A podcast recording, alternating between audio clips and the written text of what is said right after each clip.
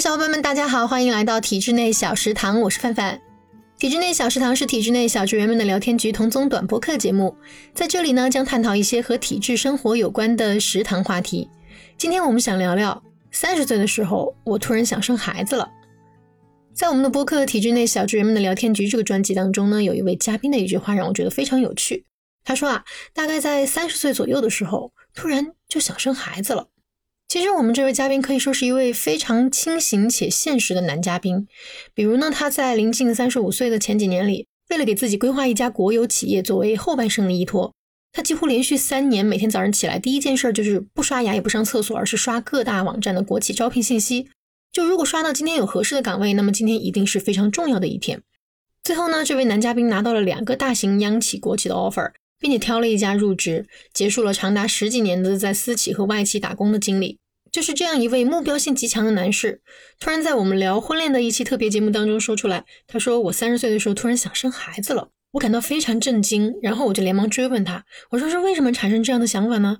嘉宾就说，呃，因为大概在三十岁那个年龄的时候，他的人生是从一个顶峰直接掉落到了一个谷底。之前呢，他已经在一家私企做到了 CEO 的职位，但因为公司倒闭了，出来以后的市场环境也不是特别好，很多企业呢就借不住他曾经的这个薪资。但是为了养家糊口，他还是决定到了一家私企，薪资和职位都有了那种断崖式的下跌。所以回头看的时候，他就发现啊，在外面打拼了这么多年，其实什么也没有得到。于是呢，他就重新开始审视如何把自己的人生过得更丰满。比如，他觉得多个维度都应该丰满起来，这样才能体会到更多不同的风景。但从这个角度来说呢，我是觉得他说的话非常有道理。人也不知道自己会在什么契机下开始思考一些所谓的人生大事，可能其实你也并没有遇到什么人生谷底，但就是在突然的一些事情之后，会觉得自己一无所有，或者产生一些其他的想法或者变化，随即而来的失落感呢，会促使你做一些决定。那些行动力强的人，说不定第二天就已经开始筹划了。当然，虽然不是每个人在出现人生谷底的时候都会突然想到要生小孩，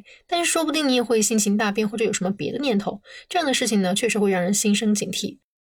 其实，当我发现我身边的人都不想要小孩的时候，那个时候我已经三十岁了啊！我觉得我好羡慕身边的这些小伙伴，因为这波人已经开始关注到个体，关注到自己，并且在世俗眼光的惯例以外，开始思考人生意义啊一类的事情。然后我也会跟我的这些朋友讲，虽然我很爱我的宝宝，但是也十分羡慕你们能在生孩子以前想明白自己为什么要生或者不生孩子这个问题。比如我的搭档雪峰在谈恋爱以前，他甚至已经在二十几岁的时候把自己。如果一辈子不生小孩的养老问题都想成了一个完整的闭环，虽然我从小的愿望呢就是长大要两个小孩，但是这个念头真的是那种愿望，不是经过和老公认真分析我们的经济条件啊，然后分析生孩子对我们个人未来的影响啊，以及分析不生孩子对我们的人生状态和养老规划以后来得出的这样一个结论。所以我生孩子的时候是觉得自己顺理成章，然后刚生完就觉得妈呀，以前怎么没有想到生孩子是这么痛苦，带孩子那么辛苦。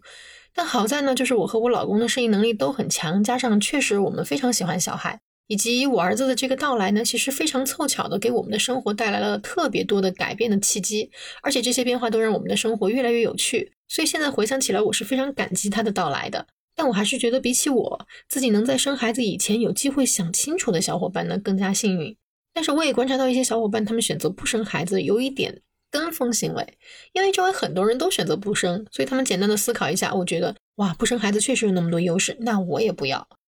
我想说，这样的决定可能就会比较草率一点。你想，其实我们的这位男嘉宾他已经非常的不草率了，他是一个对自己的未来规划非常的现实和明确的人。就他仍然会在三十岁的时候，在一场突如其来的事业打击下，就改变了自己的看法。那你是否也会有可能因为事业的打击、家庭的变化，或者只是简单的生活中一个事件的突发，然后就会产生要小孩的想法？而万一那个时候，或许你已经深爱着你现在身边的这位伴侣，而他又是一个坚定不移的想好了不要小孩的人。那那个时候就很难办了，